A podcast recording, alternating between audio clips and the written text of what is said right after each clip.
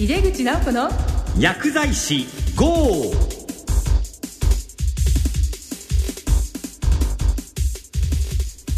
こんばんは。帝京平成大学の井出口直子です。この番組は薬剤師の方々に役立つ最先端情報をお届けし薬剤師を応援してまいります。今月は患者会の方をゲストにお迎えして患者の立場から見た医療と社会について考えます。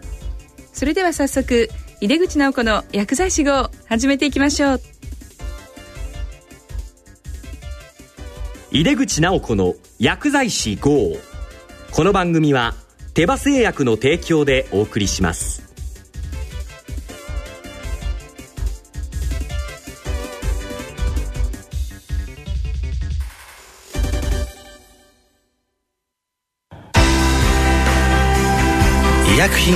を牽引し続けるグローバルカンパニーテバ。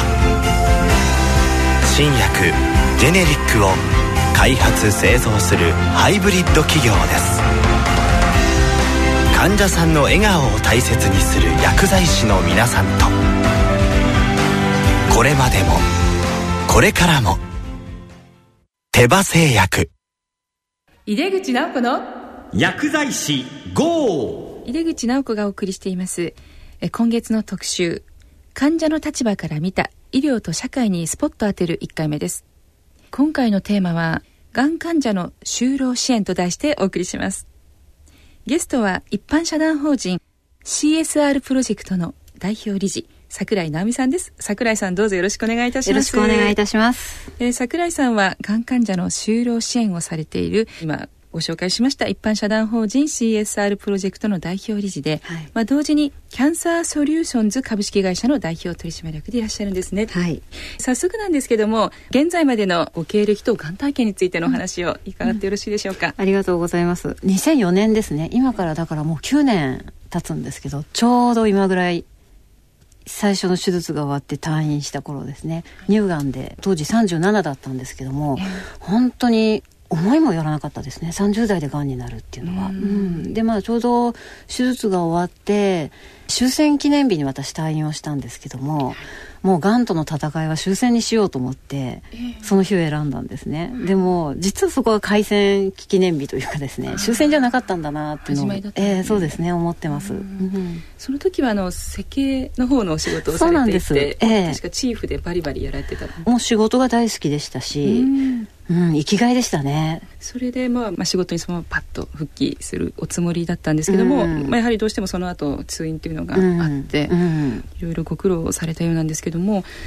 あのその時に8ヶ月の休職という話だったんですが、うんうん桜井さんご自身のキャリアがどう変化されたんでしょうか、はい、当時はですねまず私が初めてのうん。重たい病気の社員だったんですね会社の中で。うん。やっぱり若いスタッフばっかりでしたので、みんな親も元気ですしとにかく体力が一番っていうそんな会社だったんですね。なので、まあ、私が病気をした時にどういうふうに接していいのか分かんないっていうのがやっぱり伝わってきたんですよねすごく。乳がんの手術の後にですね抗がん剤治療を始めたんですけども、有給休暇が足りなくなっちゃったんですね、ねええなのでもうこれは長期休暇取るしかないなと思って、うん。それであの8ヶ月間休職制度というのを使ってですねお休みをしたんですけども不安でしたね休んでる間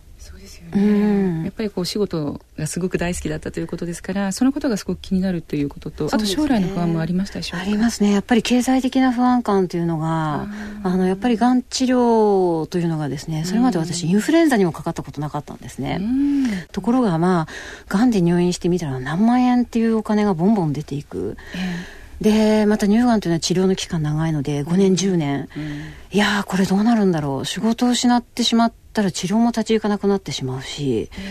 かといって、しまあ、生活習慣病とかも言われてますからあの仕事をしすぎちゃったからがんになっちゃったのかなっていうような、でもそれでもこうお仕事を続けながらなんとかその両方やっていこうっていうところをそうですね。ね模索されながら。そうですね。あの本当に検査日ですとか夏休みにもどんどん入れたりとか、とにかく休むカードがとにかくなくなっちゃったんですね、こう設計事務所なんでいろんなチームで物事を動かすことがとても多かったんですね。でそうするとその定例の会議というのがあります。でそれ自分で設定できないわけですよね。周りのスケジュールで決まっていくんです、うん、そうすると、まあ、たまたまそういう時に外来日が入ってしまう、うん、まあ、そうすると「えー、なんでがんもう治ったんじゃないの?」っていうのがやはりがんを知らない方たちのイメージは当時はそんな感じでしたよね、うん、もう手術しちゃえば治ったんじゃないのみたいなそうですね。もうまず最初に退院してきた時に「ああ治ってよかったね」って言われたのが自分が持ってる感覚との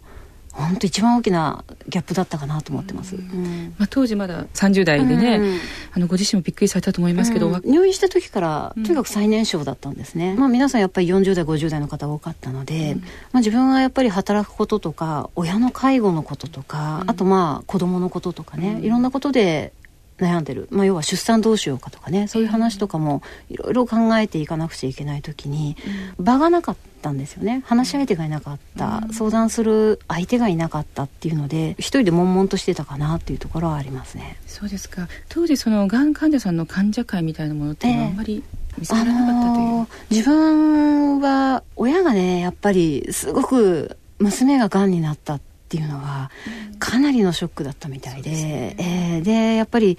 親を支えたいなと思って親を患者会に入れようと思ったんですよ。もうご自分のことだけじゃなくてそうなんですよね。ケアも考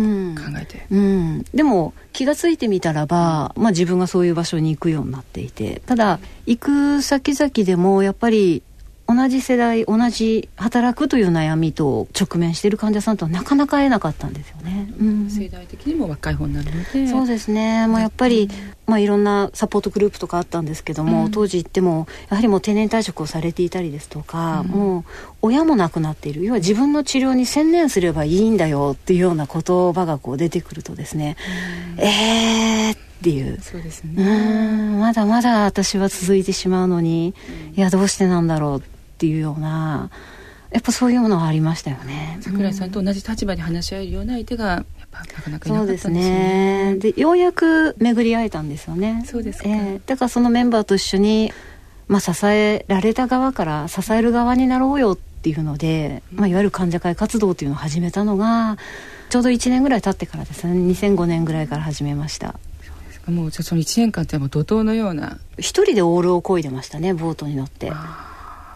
気が付いてみれば周りにいっぱいいたんですけども、なかなかそこには気が付かなかったですね。うん、そうですか。今回まあ就労支援ということであるんですけれどもまあ、聞いてるのが薬剤師が多いので、うん、まあ、その当時のその医療従事者の対応とか、うん、そこで何かこうあれと思ったこととか、あるいは逆に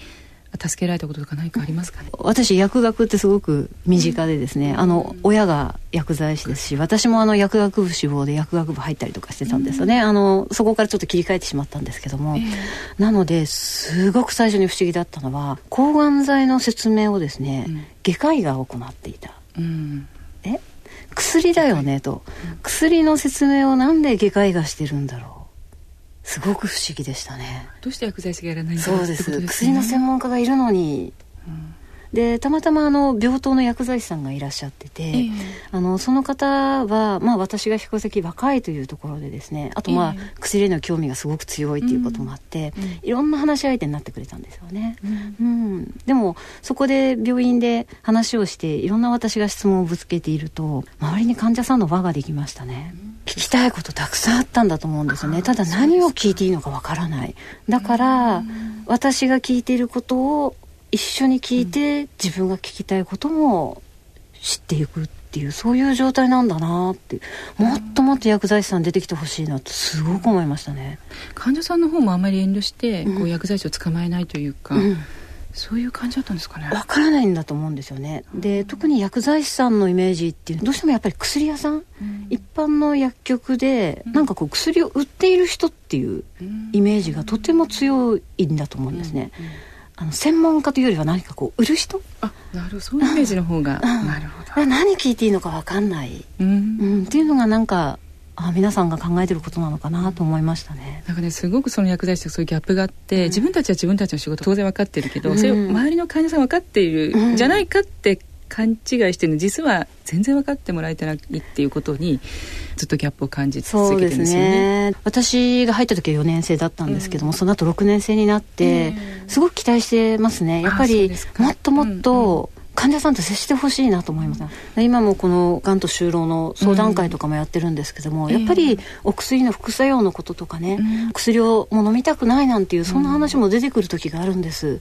やっぱりそういう時には薬剤師さんもっと働くことと治療、要は薬ってものすごく密接な関係があるんだよ。で同じ患者と薬剤師という立場を超えてしまえば同じ社会人なんですよね。そうですね、うん、なのでああもっとなんかいろんな話をしてほしいなとすごく思いますね。そうですか、うん、さっきですねあの1年後に仲間と一緒に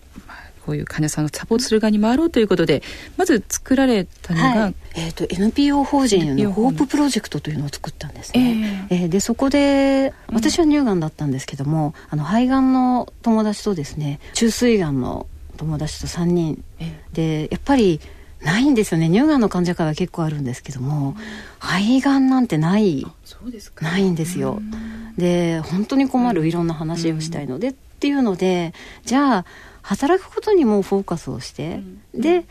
この世代特有の課題をみんなで話し合っていくようなそういう場をじゃあもう作っていっちゃおうよっていうことで始めました。うん、そうですか。じゃあ具体的にはまあそれはどのようなご活動になるんですか？最初はですね、うん、希望の言葉を送り合おうと言って、えー、まあ、言われて嬉しかった一言ですとかあの、そういう言葉を集めてですね本を出したりとか、うん、あと小児がん経験者のね方の支援活動とかいろんなことやってきましたね。えーうん、この仲間作りというのは、皆さんどういう形でされるんですかね？ネットがメインなんですか？ネットが多かったですね、あとやっぱり私たち自身が経験を話していくことってすごく大切だなって思いましたね。そこからなんとなく出会っていくんだなっていう、それはすごくあがんになったご縁というかですね。それは感じました、そうですか、まさにこう集まった方一人一人にこう大きなドラマが、ね、そうですね。気づきもたくさんいただきましたそれでは現在はキャンサーソリューションズという株式会社をやってらっしゃいます、はい、これも就労支援ですか、ね、そうなんです。うちのスタッフみんながんの患者さんなんですね。であのがんの就労支援を自分の会社でもできるんじゃないか、うん、会社でまず雇用することでできるよねっていう、ね、え。えまあ、そういうところから始めたり、うん、あるいはやはりそういう経験談を聞いていた時に、うん、あこれってすごく貴重なことなんじゃないかなと、うん、この経験をもっともっと社会還元していくべきなんじゃないかなっていうところからその会社の方でいろいろなその患者さん向けの説明の資料を患者目線で作っていったりですとか、うん、私たちが治療をどういうふうに乗り越えていったかっていうような知恵知恵袋って言ってるんですけど、そんなものを作ったりとか、あと最近ではあのがん患者さん用のカバンっていうのを作ったりとか、そんなことしてます？カバンなんです。どんなカバンですか？私もそうだったんですけども、えー、調査をしたんですよね。患者さんの生活調査というのをしたんですけども、はい、悩みのですね乳がん患者さんナンバーワンはあのやっぱり夫婦関係だったんです、でナンバースリー、はい、ナンバースリー温泉なんです。うん、うん、やっぱり脱ぐのが嫌っていう傷跡見られたくないってこれはなんとなくわかるんですよね。でねナンバーツーがカバンがないっていう悩みだったんですよで考えてみればやはり手術の後遺症ですとかで手がしびれていたりとか、うん、あるいはあの肩に食い込んでしまう傷口にベルトが食い込んで痛い、うん、指に食い込んで痛い、うん、でないんですよね。でなんかそういうカバンがないかしらそういえば自分も同じことで悩んでたじゃない、であの患者さんの声でですねカバンを作ったんですよね、うん。それはその体に優しい。そうです。パッドがしっかりしてます、うん、重さを感じないですね、うん、あと手先がしびれていたり手の皮が剥がれちゃったりとかしてる時期がありますので、うん、ナイロン痛いんですよね、そういう時にトートバッグとかのグリップをきちんとソフトに握れるようにっていうそういうグリップを作ったりっていうことでしてますそうですか、患者さん向けのツールとか、あの情報とかもあるんですけども、やっぱりちょっと違うなっていうこういうのじゃないなっていう。例えばこ,、うえこれ違うっていうのを具体的に何か教えてもらえますか、副作用の説明書で治療が始まる時に最初にこの治療を始められる方へっていうパンフレットもらったりするんですよね。えー、うん、わからないです。わからない。わからないです。難しすぎます。言葉がですか、言葉が難しいですね。平易に作ってあるんですけども、患者から見るともっともっと平たく言ってほしいなと思う部分がありますし、こんな副作用が起きるこんなことが起きますよってのはもう網羅的に全部書いてあるんですけども、患者としてはですねそれがどのぐらいの間続くのか、タイムラインが欲しいんですね。それと起きちゃったらどう対応したらいいのか起きないようにどう対応したらいいのかっていうそこが欲しいんです。でもそれはないんですよね。でも、ね、患者さんたちはみんな何か工夫してるんですよね、うん、うん、そっちの情報の方がものすごく欲しかったです、そうですね、うん、そういうものをこう桜井さんたちでそうですね。一緒になって今作っていってます、これはどういう形で広めて医療機関とかもうん、そうですね。あと一番いいのは、えー、あのやはり MR の方うんうん、私たちが届けようと思ってもですね、ええ、届かないところってたくさんあるんです、うん、でも病院には必ず行ってるので、うん、病院で手に取ってほしいなって思ってます、私たちが全ての病院に行くことはできないのでね、うん、そういうところの担い手になっていただけたらすごく嬉しいなと思ってます、じゃ実際にまあ製薬企業さんにその資料を提供してそうですね。一緒に作ってあの一緒に渡していってほしいな。そしてもっと、うん、あの患者のエンドユーザーですよね、その声っていうのをお互いに知ってほしいなと思ってます、あのなかなかその薬の情報っていうのは、まあ、一つはやっぱり安全とかリスクのところをちゃんと伝えるんだけども伝え方っていうのはどうしても、その立場が違うと変わりますもんね。そうなんです。例えば手がしびれるよ。でだからタイピングとか書く仕事が多い人たちはこんな工夫してねっていうのがあれば。働くっていうこととお薬っていうのはものすごくつながってくるんですね。そういう説明が欲しいんですねそうですね、どうしてもこう医療従事者はもう病気のことを療養だけになってしまうから手がしびれたっていうね、うん、我慢しろ、うん、起きちゃう。仕方がない。仕方がないんじゃないんですよ、ね、やっぱり仕事してる以上それ何とかしてやらなきゃいけないっていうところまで一歩踏み込まなきゃいけないですよね、やっぱりあのお薬があって命が救われたものなので、その後の生活も充実して生きていきたいなと思ってますね、そうですよね、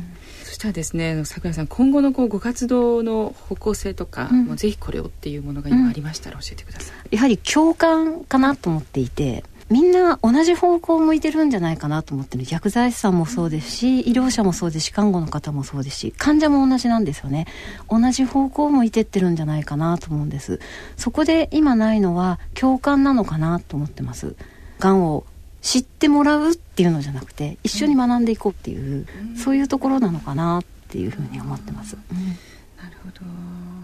なんでこう言われてるんだろうっていうことじゃなくて、うん、やっぱりその思考の回路の部分こういうふうに思って言ってくれてるんだなっていうのをやっぱり想像しながら考えてみるが自分自身も私はこんな人間なんですよっていうところをきちんとプレゼンテーションする、でそれがあって初めてのコミュニケーションだと思うんですよね。あこの人ってこのいう人なんだ。こんなこと大切にしてるんだ、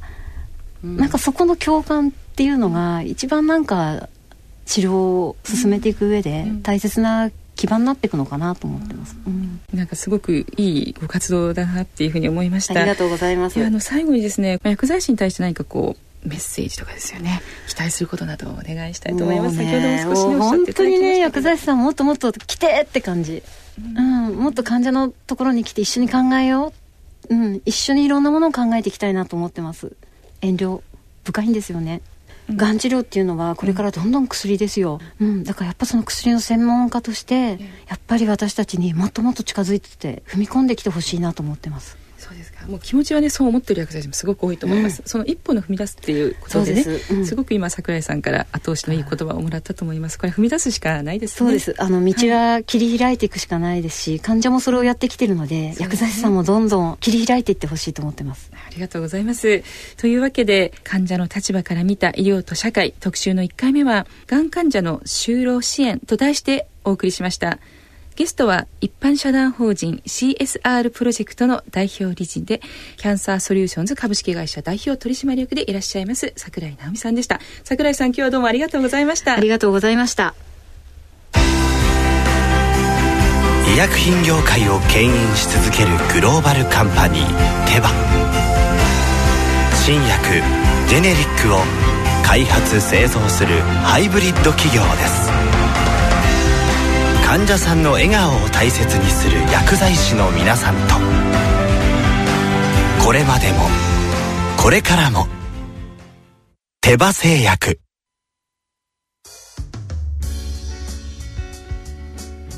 帝京平成大学の井出口直子がお送りしてきました。井出口直子の薬剤師号いかがでしたでしょうか、えー、桜井直美さんすごく楽しいお話をしてくださいましたけどもあの桜井さんのお母さんと義理のお母さんが両方薬剤師でいらっしゃるということ。それからご自身も一旦薬学部に入って、まあ、それからの設計の方にチェンジされたそうですけども薬剤師に対してもなんかとっても理解のあるお話でしたね。現在桜井さんは2つの団体の代表されていますね、まあ、一つは一般社団法人 CSR プロジェクト。これはあの患者さんの相談を主にということでもう一つはキャンサーソリューションズ株式会社の代表取締役。こちらは患者さんの本当にこう就労支援派遣法なんかに基づいて患者さんを職業紹介みたいなところもやってらっしゃるそうです。いろいろ難しいことはあるとは思いますけれどもやはり仕事をしていくというのは、まあ、人にとってすごく大事なことですよね。で病気を持っても仕事というのは大事にしていきたいって思えば私たちもすごく当然共感ができるところだと思います。さてこの番組は放送後にオンデマンドとポッドキャストを配信しています。ぜひラジオ日経のホームページからこの番組のウェブサイトにアクセスしてください。この番組は毎月第2第4水曜日夜8時40分から放送しています。次回は9月25日の放送です。遠位型ミオパチー患者会代表代行の小田百合子さんをゲストにお迎えする予定です。それではまた帝京平成大学の井出口直子でした。井出口直子の薬剤師号。この番組は手羽製薬の提供でお送りしました。